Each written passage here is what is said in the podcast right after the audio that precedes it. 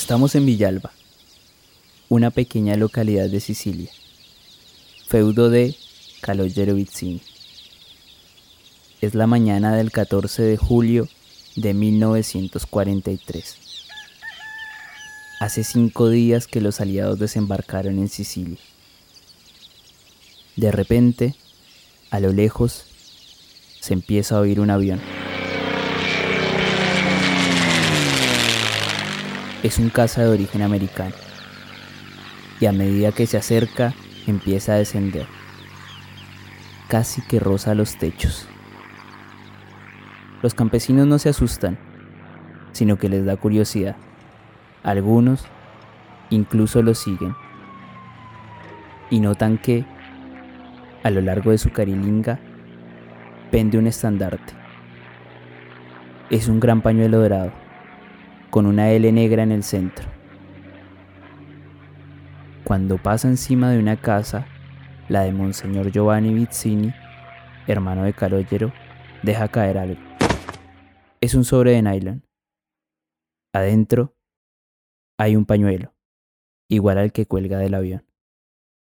Entonces lo recoge un soldado, que a su vez se lo entrega al jefe de policía. Al otro día, el avión vuelve a sobrevolar, dejando caer un paquete idéntico, pero esta vez en la casa de la familia Vizzini. Finalmente, el pañuelo llega a su destinatario, Don Caló. Aquella L, la L negra, es la L de Lucky Luchano. Y significa que es hora de reunirse con los aliados. Da Palermo i carabinieri hanno arrestato Totorina, ritenuto il pericoloso capo di In tutte le Brooklyn, New York cosche this afternoon, John Gotti, reputed to be one of the nation's leading organized crime figures. provocou momentos de terror. Борьба с криминалом. В ФРГ большой резонанс вызвали сообщения о чеченских Volkswagen Ferrero el año pasado para no Noticia de última hora. Fuentes oficiales indican que Pablo Escobar Gaviria murió en la ciudad de Medellín. Bienvenidos a Los Innombrables. Les habla Juan Rodríguez.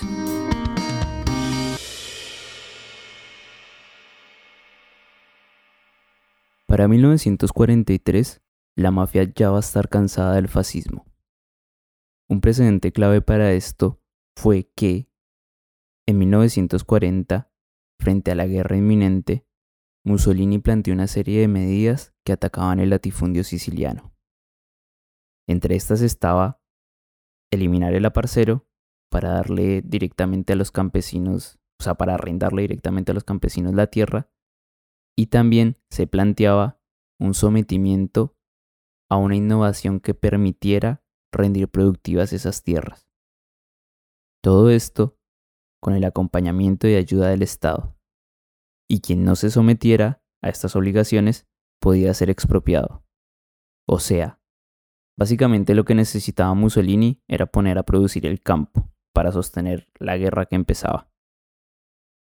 Si bien las cosas quedaron en el papel y nunca fueron 100% efectivas, ya era un precedente suficiente para que llegado el momento la mafia le diera totalmente la espalda al fascismo. Y ese momento empezó el 25 de julio de 1943, en una oficina de Vía Cicerone 28, en Roma. Frente al fascismo que empezaba a caer y a una Italia con un sentir socialista y comunista cada vez más amplio, la mafia no vio otra opción que volver a apostar al separatismo siciliano. Fue así como en esa oficina y en ese día se reunieron a puerta cerrada el conde Lucho Tasca, quien en el pasado ya había sido mediador de la mafia frente al prefecto Mori, junto con Andrea Finocchiaro Aprile y nada más y nada menos que Calogero Vizzini. Los tres fundaron un comité de acción que más tarde difundiría el Manifiesto de Resurgimiento Nacional Siciliano.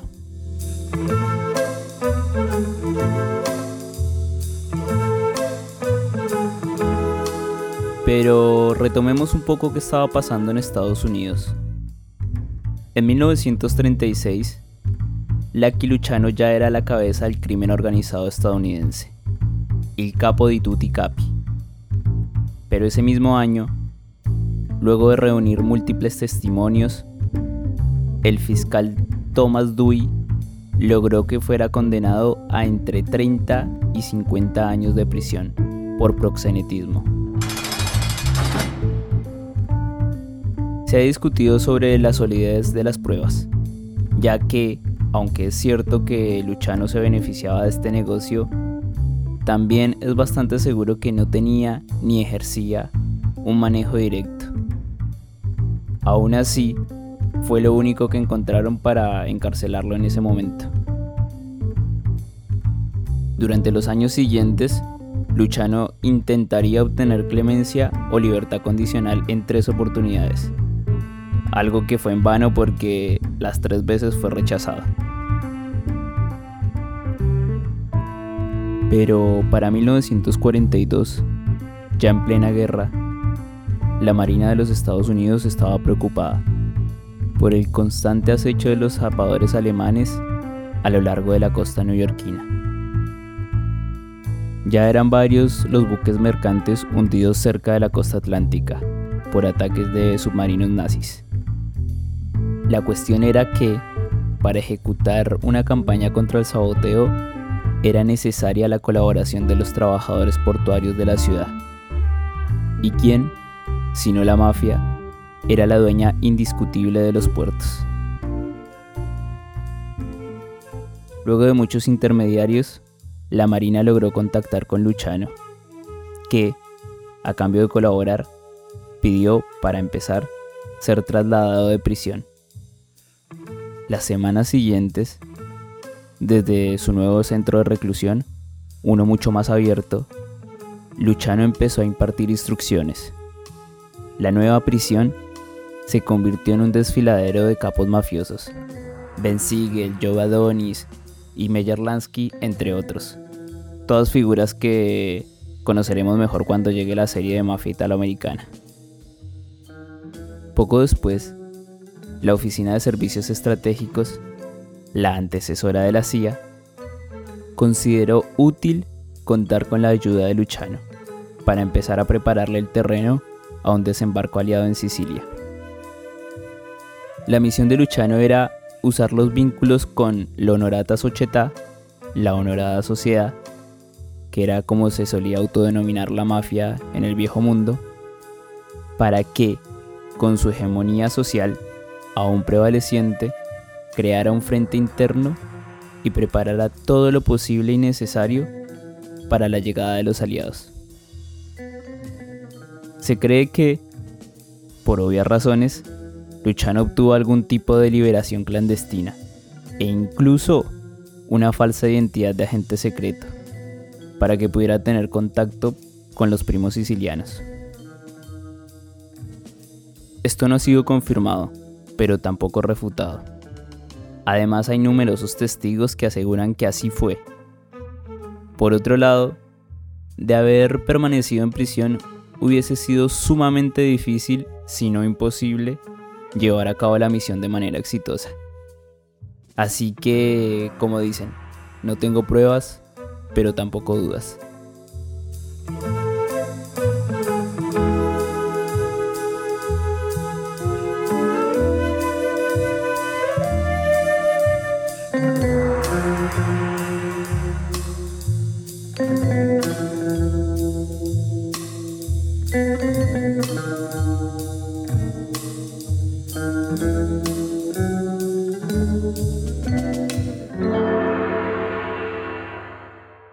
Así las cosas, el desembarco se llevó a cabo de manera exitosa, por este y otros factores. Y aunque se podría deducir que todo esto fue necesario para lograr el fin de la guerra y así tumbar la amenaza fascista, tampoco se puede negar que, con esta acción, Estados Unidos empezaba a legitimar el poder mafioso en la isla.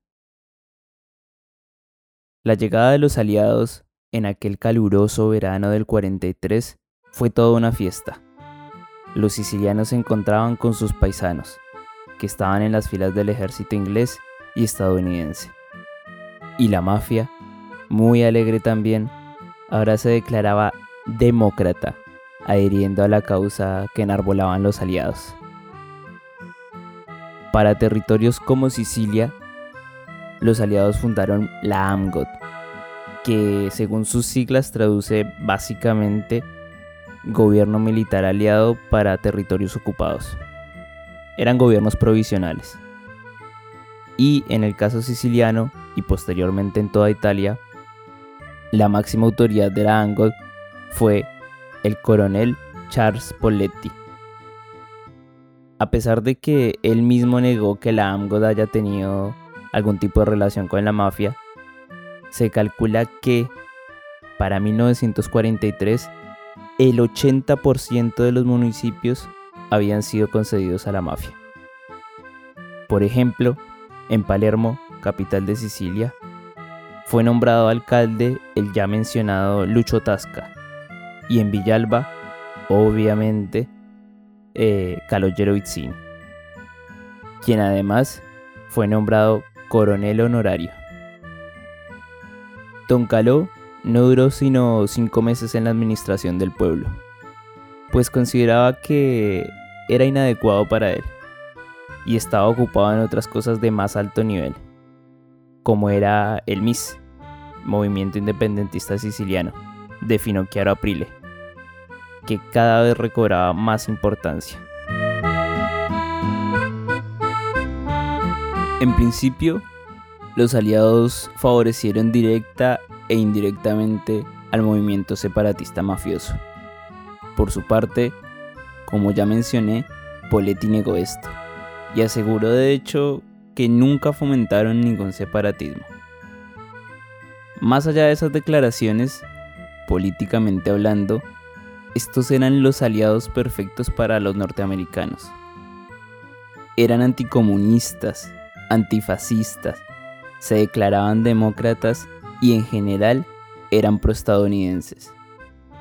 Al punto de que llegaron a crear algo tan pintoresco como un movimiento que promovía la anexión de Sicilia como un estado más de los Estados Unidos. Pero cuando llegó el momento, finalmente, los aliados cedieron Sicilia a la renaciente Italia. Así morían los sueños separatistas. De todas maneras, no era intención de estos abandonar a un aliado tan útil. Hay documentos secretos que revelan conversaciones entre masones, mafia, autoridades diplomáticas y servicios secretos para ver cómo proceder desestimando definitivamente el separatismo. Este tipo de relaciones entre mafia, servicios secretos y masonería van a ser constantes, y diría que casi una característica de las organizaciones criminales italianas. Sobre todo las relaciones con la masonería, o como dijo en una charla el fiscal Nicola Gratteri, masonería desviada para no herir susceptibilidades. Lo cierto es que, aunque no se sabe con exactitud si la mafia influyó o no, en 1944 empezaban a hacer el Estatuto Especial de Autonomía de la región siciliana.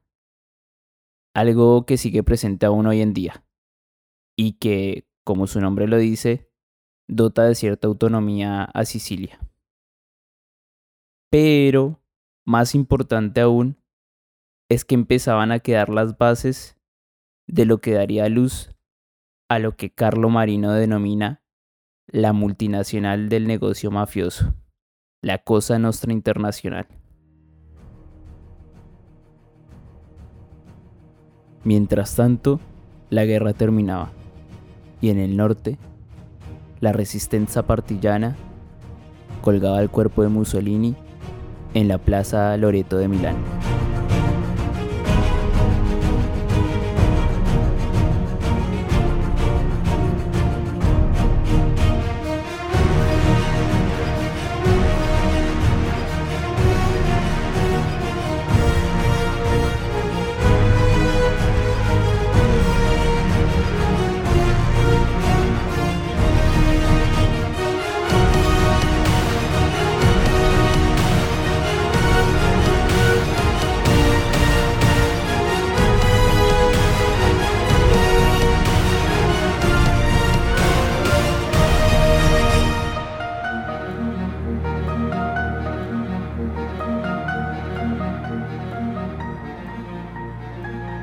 Gracias por escuchar este episodio.